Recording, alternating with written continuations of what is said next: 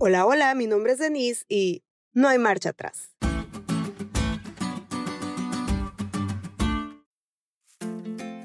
Hace unos meses mi esposo y yo firmamos un contrato que establece un vínculo con diversos derechos y obligaciones entre nosotros y la señora Santillanes por el periodo de un año. En estos meses hemos vivido un sube y baja de emociones. En algunas ocasiones he querido dar marcha atrás, pero tengo un contrato y tomé la decisión de firmarlo con todo y lo que venga. Así que en razón de ello, no me queda más que darle. ¿Has analizado que las decisiones que tomamos también son como un contrato con Dios? Unos deciden contratar la vida eterna con Cristo como su aval y otros deciden la segunda muerte. Al final de su vida, ni para los primeros ni para los segundos, hay marcha atrás. Nuestro último suspiro es nuestra última oportunidad de contratar la vida eterna o la segunda muerte. Y después de ese suspiro, ya solo queda esperar el momento señalado en el tiempo para la ejecución de esa decisión que por supuesto fue sometida a un juicio como hemos visto. Durante un proceso jurisdiccional, hablando en relación a un contrato, ya no se analiza tu conducta, sino la conducta que tuviste durante el tiempo que duró tu contrato.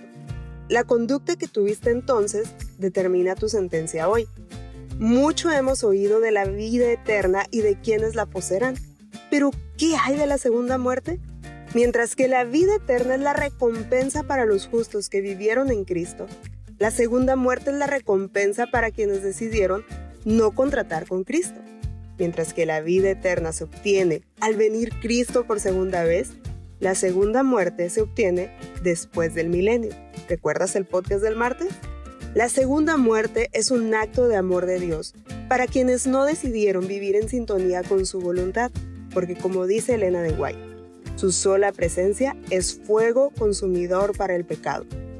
La segunda muerte es la destrucción final de Satanás y sus seguidores, y a través de ella se limpia el universo del pecado y sus consecuencias.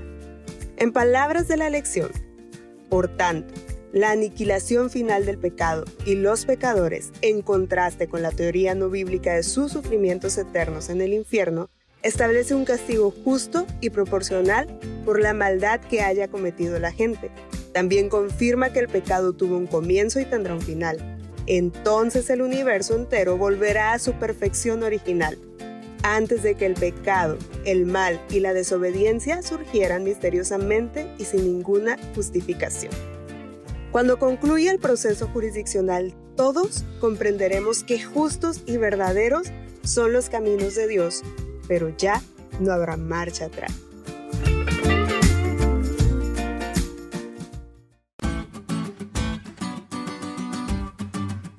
¿Te diste cuenta lo cool que estuvo la lección? No te olvides de estudiarla y compartir este podcast con todos tus amigos. Es todo por hoy, pero mañana tendremos otra oportunidad de estudiar juntos.